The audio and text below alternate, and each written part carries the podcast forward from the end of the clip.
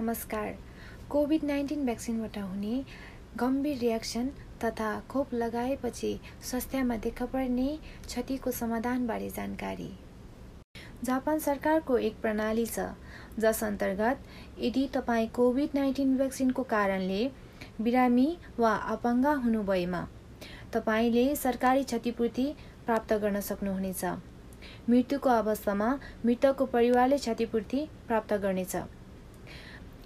त्यस्ता केही मामिलाहरू छन् जहाँ मानिसहरूलाई कोभिड नाइन्टिन भ्याक्सिनको प्रतिकूल प्रतिक्रिया भएको थियो। जापानिजमा यसलाई फुकु हान्नु भनिन्छ। यस्तो तपाईँको प्रतिरक्षा प्रणालीले तपाईँको शरीरलाई भाइरसबाट खोपको समयमा बचाउने प्रयासको कारण हुन्छ जसलाई एलर्जी छ वा जसले नियमित रूपमा केही औषधि लिन्छन् उनीहरूलाई प्रतिक्रिया हुने सम्भावना बढी हुन्छ। तर धेरै व्यक्तिहरू केही दिनभित्रमै साइड इफेक्टबाट निको हुन्छन्। बिरालै अवस्थाहरूमा केही व्यक्तिहरूले अलि लामो समयपछि पनि बिरामी महसुस गर्छन् वा केही लामो समयसम्म लक्षणहरू देखिन्छन्। केही चरम अवस्थाहरूमा तिनीहरू गम्भीर बिरामी पर्न सक्दछन्। कहिलेकाहीँ पक्षघात पनि हुन सक्दछ।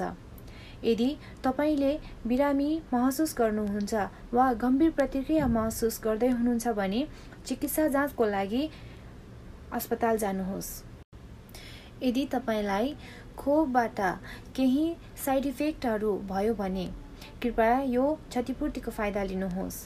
तपाईँको उपचार वा अस्पतालमा भर्नाको लागि लागेको सबै वा केही खर्चहरू पूर्ण वा आंशिक फिर्ता रकम प्राप्त गर्न सक्नुहुनेछ। कृपया सरकारी कार्यालयसँग परामर्श लिनुहोस् जहाँ तपाईँको बसाइ दर्ता छ। डाक्टरले तपाईँलाई भ्याक्सिनबाट साइड इफेक्टको कारण बिरामी भएको वा अस्पतालमा भर्ना गरिएको हो भन्यो भने तपाईँको अस्पतालमा भएको खर्च रकम प्राप्त गर्न सक्नुहुनेछ। उदाहरणको लागि भ्याक्सिनको प्रतिक्रियाको कारण खर्च भएको सबै मेडिकल खर्चहरू फिर्ता भुक्तानी हुनेछ। यदि तपाईँ अस्पतालमा भर्ना हुनुहुन्छ भने तपाईँले त्यो महिनाको लागि तिस हजार एन भत्ता पाउनुहुनेछ। यदि तपाईँ शारीरिक वा मानसिक रूपमा अशक्त हुनुभयो भने तपाईँले एक वर्षमा तिनदेखि पाँच मिलियन एन प्राप्त गर्न सक्नुहुनेछ। मृत्यु भएको अवस्थामा तपाईँको परिवारले क्षतिपूर्ति प्राप्त गर्न सक्नुहुनेछ। कृपया सचेत रहनुहोस्।